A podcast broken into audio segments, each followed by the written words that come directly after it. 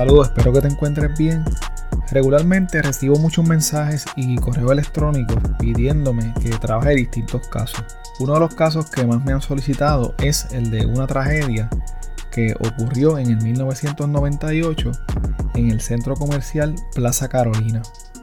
Debido a que no había podido conseguir mucha información sobre este caso, no lo había podido trabajar, pero recientemente tuve acceso a un documento judicial del cual pude obtener los detalles que te voy a contar a continuación. Antes de comenzar con los detalles del episodio de hoy, te dejo con algunos anuncios y ofertas de nuestros auspiciadores. Este episodio es traído a ustedes por libros787.com. Ordena tus libros favoritos escritos por autores puertorriqueños desde la comodidad de tu casa. Utiliza el código promocional CrimePodPR para que recibas envío gratuito en tu primera compra. Envíos a todas partes de Puerto Rico y Estados Unidos. Este episodio también es traído a ustedes por Jabonera Don Gato. Los jabones Don Gato son hechos a mano, sin químicos dañinos ni detergentes. Son elaborados con aceites naturales, esenciales y aromáticos seguros para la piel. Pruébalos y siente la diferencia. Visítalos en jaboneradongato.com y utiliza el código CrimePod para obtener un 10% de descuento en tu compra. Una buena investigación puede ser la diferencia para probar un caso más allá de dudas razonables. Si necesitas alguno de los siguientes servicios, todo tipo de investigación, análisis y reconstrucción forense, investigación criminal para defensa legal, extracción y análisis forense de celulares y computadoras, pruebas de polígrafo, toma y análisis de huellas dactilares, artista gráfico forense, investigaciones privadas dentro y fuera de Puerto Rico, análisis forense de documentos y firmas. Puedes llamar a Fernando Fernández, investigador privado y forense con más de 17 años de experiencia a nivel local e internacional al 787-276-5619 o visítalo en fernandofernandezpi.com. Si de casualidad estás cerca del área de Los Ángeles en California o estás planificando unas vacaciones para esa ciudad, tengo una recomendación para ti. Uno de nuestros Patreons tiene un Airbnb que es espectacular. Tienen que verlo.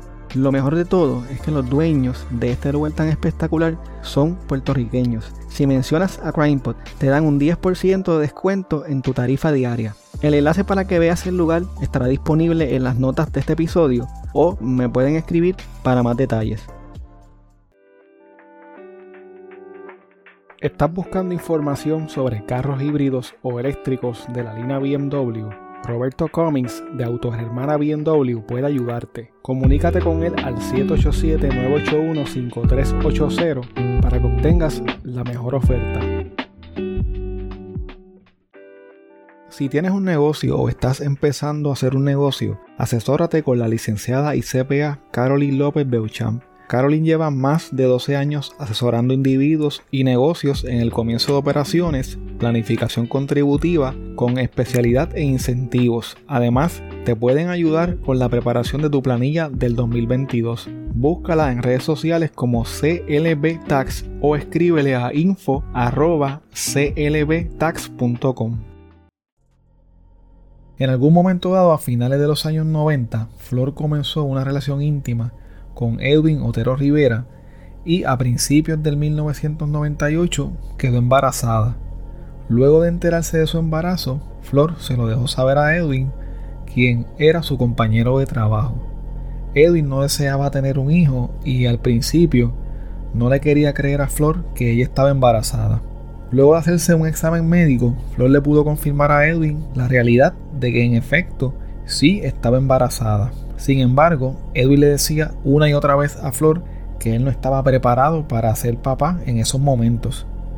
Por esta razón, le pidió en varias ocasiones que abortara, pero Flor en todo momento se negó a hacerlo. A pesar de esto, en una ocasión y debido a la insistencia de Edwin, Flor fue con él a una clínica de abortos. Sin embargo, una vez llegaron al lugar, ella se negó a continuar con el proceso.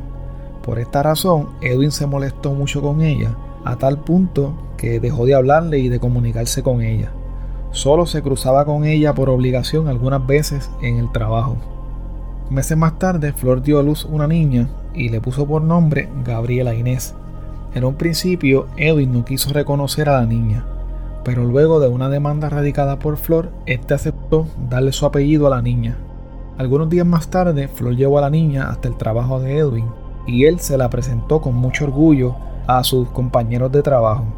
El 20 de diciembre de 1998, Edwin le había pedido a Flor que se encontrara con él en Plaza Carolina y que llevara a la bebé porque quería comprarle ropa. A pesar de que Flor estaba un poco reacia debido a la insistencia de Edwin, ella aceptó la propuesta y llegó hasta el centro comercial con la niña montada en su coche. Cuando Flor se encontró con Edwin, este tenía en la mano una bolsa de la tienda JCPenney con unos trajecitos que le había comprado a la niña. Luego, Edwin le dijo que quería comprarle también un coche. Aunque Flor le dijo a Edwin que ya la niña tenía coche, él insistía en comprarle uno nuevo, pero mejor que el que la niña ya tenía. A insistencias de Edwin, caminaron hasta el carro de Flor para dejar el coche de la bebé. Flor y Edwin regresaron al centro comercial. Ella tenía a la niña en sus brazos y le decía a Edwin que era mejor si la ponían de nuevo en el coche porque tenía miedo de que le fuera a pasar algo. En repetidas ocasiones, Flor le advirtió a Edwin que eso era peligroso, pero Edwin le decía que no fuera exagerada, que no le iba a pasar nada y que tan pronto comprada en el coche la iban a acomodar en este. De ahí fueron a Sears, pero no encontraron un coche como el que él quería comprar. Luego fueron a JCPenney y compraron el coche. Al salir de la tienda, Edwin le dice a Flor que quería ir un momento a Crest Kids para comprarle otro traje a la bebé. Al llegar a Crest Kids, Edwin le pidió a Flor que escogiera un traje y mientras ella lo escogía, él agarró a la niña en sus brazos. Después de pagar el traje, Flor le pidió a Edwin que le devolviera la niña, pero este insistió en cargarla. Finalmente, al salir de la tienda, Edwin le dice a Flor que quería ir un momentito a Bambi para también comprarle unos zapatos a la niña. Para llegar a esa tienda había que bajar de nivel utilizando las escaleras eléctricas. Cuando iban a subirse a las escaleras, Flor le pidió a Edwin que por favor tuviera mucho cuidado, que se aguantara de la baranda de seguridad y le enseñó la forma correcta en la que tenía que cargar a la niña. Flor estaba algo nerviosa y todo el tiempo iba al frente de Edwin mirándolo y asegurándose de que tuviera mucho cuidado con la bebé. De repente, cuando estaba en la parte más alta de las escaleras, Flor vio algo que le pareció una muñeca que iba por el aire. Cuando mira a Edwin, lo ve de rodillas y se fija que no tenía a la niña en sus brazos. Entonces se dio cuenta en ese momento de que lo que había visto caer no era una muñeca, sino que era su bebé recién nacida. Flor bajó corriendo las escaleras y llegó hasta donde se encontraba el cuerpo de su niña. Al llegar, un muchacho la tenía en sus brazos. Ella le pregunta si la bebé estaba muerta y este le dijo que no. Pero la niña no se movía y tenía parte de su cabecita hundida. A los pocos segundos, Edwin bajó las escaleras para llegar hasta donde estaba la niña. Un tiempo más tarde llegaron los paramédicos y se llevaron a la niña en una ambulancia. Edwin y Flor subieron a la ambulancia y mientras iban de camino al hospital, Flor le preguntó a Edwin qué fue lo que había pasado. Edwin le dijo que había sido un accidente, que había tropezado, perdió el balance y al caer la niña se le de los brazos. Cuando llegaron al hospital ya era demasiado tarde. El impacto de una caída desde un segundo nivel es mortal para cualquier adulto y más aún para una bebé de pocas semanas de nacida. Los médicos certificaron que la niña había fallecido. Luego de esto, Flor y algunos de sus familiares llegaron hasta el Instituto de Ciencias Forenses para completar el protocolo de identificación y de autopsia de la niña. Hasta el Instituto de Ciencias Forenses también llegó Edwin y estando allí llamó a Flor para que hablara con él a solas en un cuarto que había disponible. Estando a solas con Flor, Edwin le dijo, Chica Flor, si tú hubieras hecho lo que yo te dije desde un principio, pasado. Tú sabes que yo no te quería. Flor le dijo a Edwin que se callara, que su hija estaba muerta y le pidió que se fuera del lugar. Aunque Flor entendió que Edwin le quiso decir que si ella hubiese abortado a la niña, nada de esto hubiese sucedido, no pensó que Edwin había dejado caer a la niña intencionalmente. Luego de terminar los trámites en el Instituto de Ciencias Forenses, Ambos fueron hasta una funeraria a escoger la caja para la bebé. Estando en la funeraria, Edwin le dice a Flor que escogiera una cajita que estaba forrada en tela como de peluche, pero Flor le dijo que no porque ella pensaba que esa caja era una porquería y ni siquiera tenía agarraderas. Flor pensó que él solo quería comprar la caja más barata porque había dicho que no tenía dinero y que tendría que coger un préstamo para poder pagarla. La caja que escogió Flor costaba 885 dólares. Ella le dijo que si él no la pagaba, ella lo iba a hacer, pero no lo iba a dejar entrar a la funeraria. Edwin le dice que se quedara tranquila, que él se iba a hacer cargo. Más tarde esa noche, Edwin recibió una llamada mientras estaba en casa de Flor y ella escuchó cuando él dice, Muchísimas gracias, ustedes son tremenda empresa. Edwin tenía los ojos aguados. Al colgar el teléfono, ella le preguntó qué había pasado, quién era, y él le dijo que era de la funeraria y que le habían dicho que no le iban a cobrar nada por los servicios fúnebres de la bebé. Luego de eso, Edwin se fue para su casa. Al otro día el velorio de la niña sería hasta las 10 y 30 de la mañana. Flor llegó a la funeraria a las 7 y 30 de la mañana, pero Edwin llegó como a las 10 y cuarto de la mañana, solo 15 minutos para salir al cementerio. Cuando Edwin llegó, Flor se encontraba frente a la caja de su bebé. Entonces él se le acercó y le preguntó que si sabía quién había sido el embalsamador. Esta pregunta enojó mucho a Flor porque ella entendía que eso no era importante ni tenía sentido que le preguntara eso en ese momento. Pero él siguió mirando el cadáver de la niña y diciéndole, Fíjate, hicieron un buen trabajo. Flor se enfureció más aún, lo mandó a callar y le recordó que quien estaba en esa caja era su hija. Algunos minutos más tarde, cuando estaban esperando que sacaran el cadáver de la niña por la parte de atrás de la funeraria, Edwin le dijo a Flor que la envidiaba, porque a ella todo el mundo la quería, que tenía a toda su familia a su lado y él estaba solo. En efecto, en el cementerio no había nadie de la familia de Edwin. Cuando terminó el sepelio, Flor salió del cementerio y ya Edwin se había ido. Mientras conducía hasta su casa, Flor recibió una llamada de un fiscal que le preguntó si podía pasar un momento por la fiscalía para ir a verificar algo en Plaza Carolina. Estando acompañada por su hermano, llegó hasta la fiscalía, donde se montó en un carro oficial y se fueron hacia Plaza Carolina. Al llegar a Plaza Carolina, el fiscal la llevó al lugar en donde había ocurrido el incidente y estando allí, ella le ofreció su versión de lo que había sucedido. La versión que había contado Edwin no cuadraba con los hallazgos hechos durante la investigación forense ni con los testimonios de las personas que presenciaron la caída de la bebé. Por esta razón, se determinó que él había lanzado a la niña intencionalmente y que no había sido un accidente.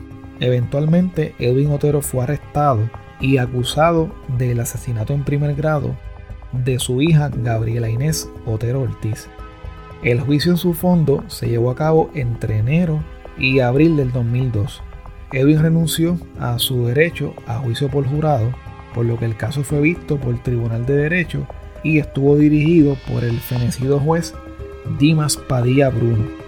Durante el juicio, la fiscalía presentó el testimonio de varias personas y expertos forenses. Uno de los testimonios más importantes fue el del doctor Manuel Francisco Rodríguez Peraza.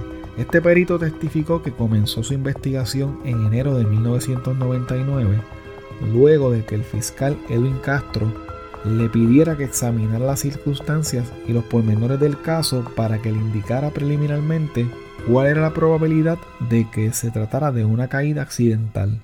El perito había escuchado el testimonio de María Monserrate, una mujer que estuvo en Plaza Carolina el día de los hechos y que pudo ver cuando la niña cayó al suelo. En la vista preliminar, la señora Monserrate había marcado un punto en una fotografía que le permitió al perito calcular la distancia de la caída. Aunque el lugar exacto en donde cayó la bebé variaba entre los testigos, esto no afectaba su conclusión debido a que él había reexaminado sus datos y los había comparado con las declaraciones de los testigos en la vista preliminar, en la vista preliminar en alzada y ahora en esta etapa del juicio. Según el doctor Rodríguez Peraza, la caída que había sufrido Edwin no era una caída que permitiera que la bebé pasara por encima de la baranda de la escalera eléctrica. Por esta razón, el doctor concluyó que la niña había sido lanzada intencionalmente por Edwin y que no había sido un accidente como éste había dicho. Luego de que la fiscalía presentara sus testigos y que la defensa hiciera su parte, Edwin Otero fue encontrado culpable de asesinato en primer grado. El 11 de abril del 2002 fue condenado a 99 años de prisión por el juez Dimas Padilla Bruno en el Tribunal de Primera Instancia de Carolina. Luego de la sentencia, Edwin Otero acudió ante el Tribunal de Apelaciones en el 2007. Su defensa alegó que se cometieron varios errores durante el juicio. Uno de los errores señalados por la defensa era que la prueba presentada por el Ministerio Público no logró que se demostrara, más allá de duda razonable, los elementos del delito de asesinato en primer grado, que eran la intención específica de matar, la deliberación y la premeditación. Otro error señalado por la defensa fue que se permitió que en su turno final de refutación y luego de haberse sometido el caso, el fiscal presentara parte de un video que no había sido presentado durante la vista del caso. También señaló la defensa que no hubo un juicio justo e imparcial en contra de Edwin Otero gracias a la indebida y exagerada publicidad negativa que hubo contra él por parte de los medios noticiosos. Además, la defensa señaló que hubo amenazas contra testigos de la defensa y contra los abogados, así como contra el propio juez si no encontraban culpable a Edwin Otero.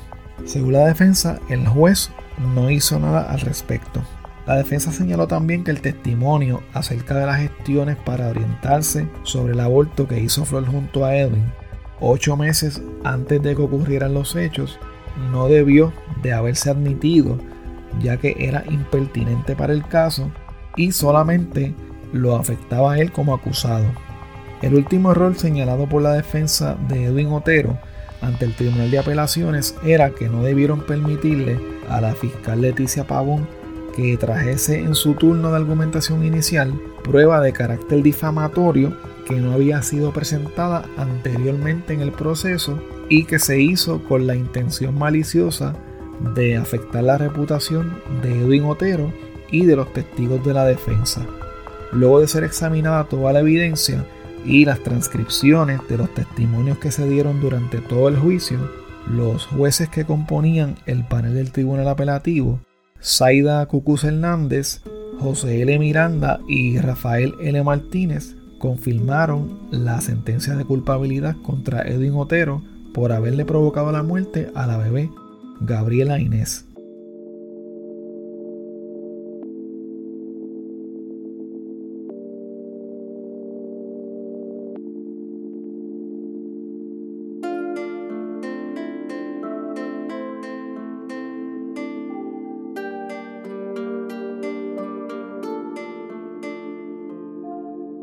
Muchas gracias por escuchar el episodio de hoy.